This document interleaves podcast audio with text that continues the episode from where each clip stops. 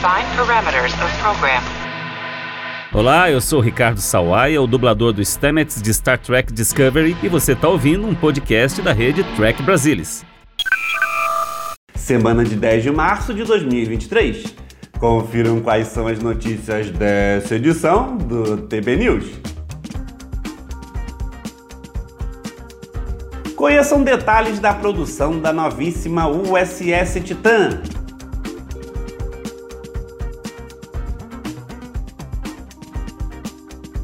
Jonathan Frakes lamenta a final de Star Trek Discovery e fala sobre o plano para o final da série.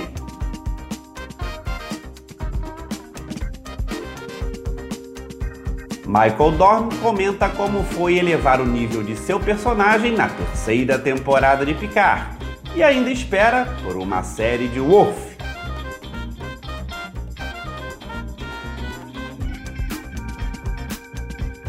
Strange New Worlds ganha três prêmios no Canadá. Como você bem sabe, tudo do universo de Star Trek você vê por aqui. Então vem comigo, porque o TB News 147 está no ar.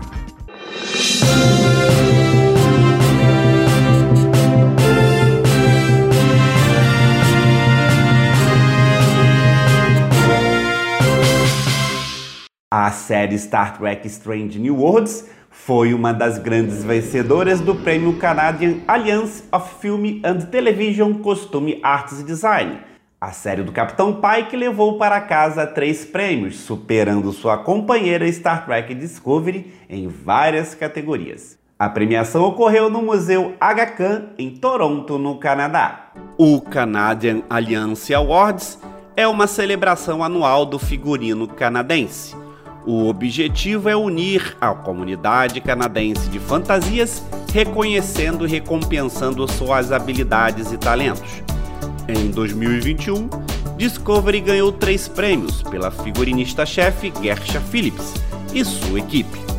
Este ano foi a vez de Strange New Worlds, que venceu como melhor excelência em figurinos em televisão de ficção científica fantasia, com o prêmio indo para a figurinista Bernadette Croft, pelo episódio The Elysian Kingdom. O prêmio Excelência em Artesanato foi para Ana Pancheva e equipe superando Star Trek Discovery. E por último, ganhando o prêmio Excelência em Artesanato, o prêmio foi para a equipe de Sue Furlong, Susan Dix, Geoff Hughes e Olena Fedorenko.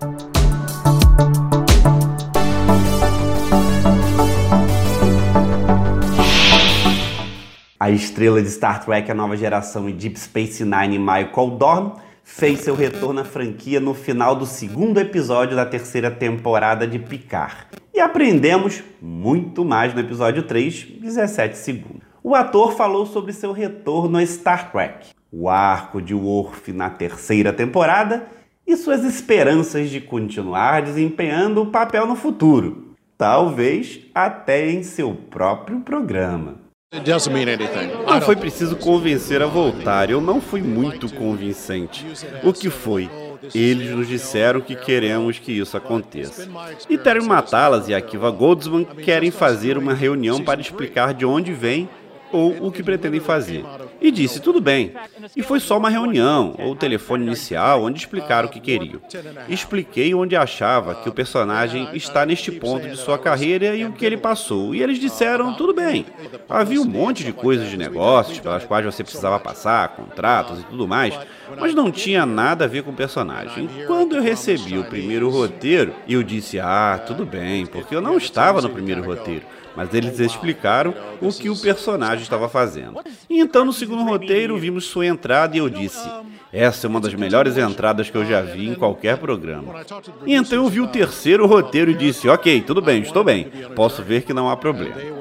Sobre retornar num spin-off, mais uma vez, depende apenas do que está escrito. Quero dizer, fazer o Worf e fazer a maquiagem ficou mais fácil. A parte difícil foi descobrir a maquiagem e esse tipo de coisa, mas é apenas uma questão do que eles imaginam para o personagem. Não preciso ser a estrela. Se for uma coisa da próxima geração, Não preciso ser estrela, mas eu quero que tudo o que faça seja realmente interessante. Se for esse o caso, então estou dentro. Agora, um programa de Worf, bem, curiosamente, o que imaginei foi bem diferente do que vimos em Picard. E então eu teria que voltar e realmente retrabalhar todo aquele piloto que lancei. Mas acho que o dinheiro inteligente seria pegar o que eles fizeram até agora com o personagem e expandir isso. É engraçado. A única coisa que acho que seria o ponto de partida ou o ponto de partida deles é que o Worf tem cabelos grisalhos. Você começa lá, e então você vai de lá. Claro, não podemos falar sobre o resto da temporada, mas se você fosse fazer alguma coisa, eles teriam que jogar fora minha ideia, o meu roteiro, e meio que abandonar o que escreveram até agora. Mas sempre senti que o Worf tem um lugar. Não apenas um dos personagens, mas há um show de Worf por aí. E se eles tiverem vontade de fazer isso, acho que ficariam totalmente chocados com o quão popular o personagem é. Jesus, eu fiz quase 300 Worfs. Eu acho que o personagem é bastante popular. Welcome to the 24th century.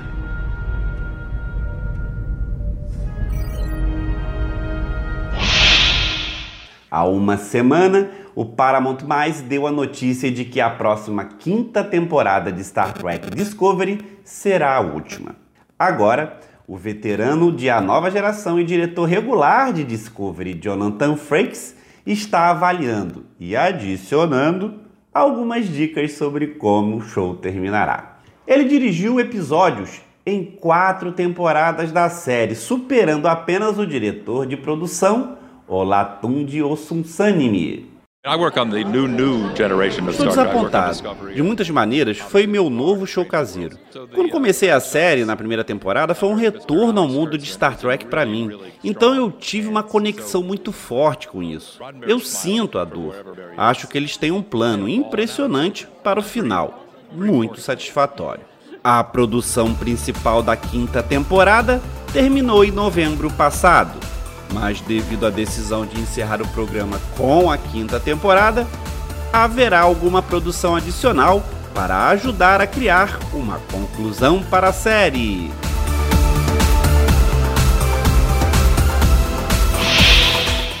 Nessa última temporada de Star Trek Picard, um dos mais belos destaques é a USS Titan. E o showrunner Terry Matalas e todos envolvidos na produção comentaram como foi criar e desenvolver a novíssima nave que é destaque dessa temporada final. Uh, Sabíamos que queríamos uma aventura de nave nesta temporada. A questão é que nave? Quando entramos na história e sabíamos que Riker ajudaria Picard a entrar em uma nave estelar, examinamos seu comando anterior. E o que seria um conflito realmente bom lá? Era colocar Riker de volta na Titã. Nós olhamos para muitos dos designs antigos da Titã e queríamos honrar isso. No Canon, há um design muito específico que honramos ao mostrar que tinha, existia, as naves dos romances, e garantimos que tínhamos um dos modelos dourados disso na sala de prontidão. Mas realmente queria trazer de volta a classe Constitution, a sensação de um filme de Kirk para a nave. Isso é meio icônico, este design limpo que estava em todos aqueles cartazes.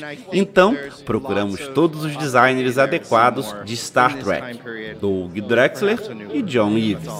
Para o supervisor de efeitos especiais, Brian Tatoski, a nova nave estelar Titan é uma nave estabelecida, um ícone que Terry Matalas quis para a próxima geração, com seu próprio toque e visão, mas que tem que ter muito cuidado com essas naves para honrar tudo o que veio antes, mas também trazer para o que se espera para Star Trek agora, na aparência e nos detalhes. Brian Tatoski entende que teve muito sucesso em conseguir o equilíbrio entre o clássico e o novo.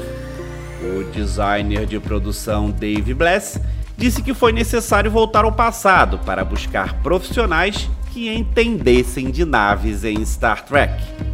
Uh, Essa Titã em nosso show não é a Titã que está em Lower Decks. Então estamos sentados lá pensando, ok, bem, eles já fizeram a Titã. Então nós olhamos para isso e pensamos, ok, bem, essa é a Titã de Lower Decks, mas estamos anos depois. Estávamos fazendo uma Titã atualizada. Uma das primeiras coisas que fiz ao assumir a segunda temporada de Star Trek Picard foi entrar em contato com quem já havia trabalhado na série antes e disse: Oi, estou fazendo Star Trek, você gostaria de fazer Star Trek? Então procurei Michael Okuda e ele nos ajudou a desenvolver nosso Icars 2.0. Ele tem sido uma alegria porque, novamente, ele sabe sobre Star Trek, ele é uma bíblia ele escreveu a enciclopédia sobre Star Trek e vai para a mesma coisa para tantas pessoas, de Doug Drexler ou John Eves. Eles vão literalmente dizer: No ano, quando eu estava conversando com Gene Roddenberry sobre isso, o tipo fica: Oh meu Deus, porque eles estavam lá quando tudo estava sendo planejado e planejado. E eles também podem dizer que as coisas aconteceram do jeito que aconteceram, porque um determinado designer foi feito do jeito que foi. Every episode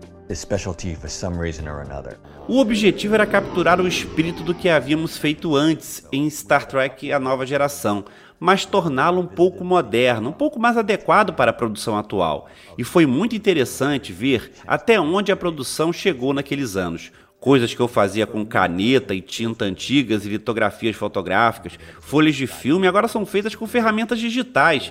E o que isso permite que você faça é que você pode obter exibições muito mais interessantes, muito mais intrincadas, muito mais alinhadas, e isso é muito divertido.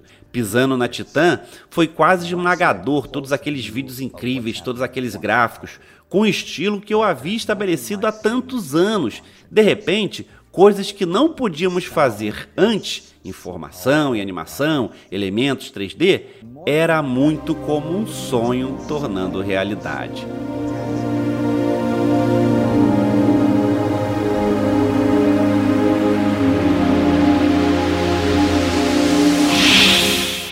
Então, curtiu o STB News?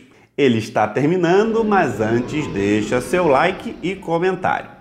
Querendo me mandar e-mail? Anota o endereço que está aparecendo aí na sua tela. E antes de terminar, lembre-se de uma coisa: lute com determinação, abrace a vida com paixão, perca com classe e vença com ousadia. Porque o mundo pertence a quem se atreve e a vida é muito para ser insignificante. Fica ligado. Obrigado pela audiência, obrigado pela presença. Nos vemos no próximo programa. Tchau!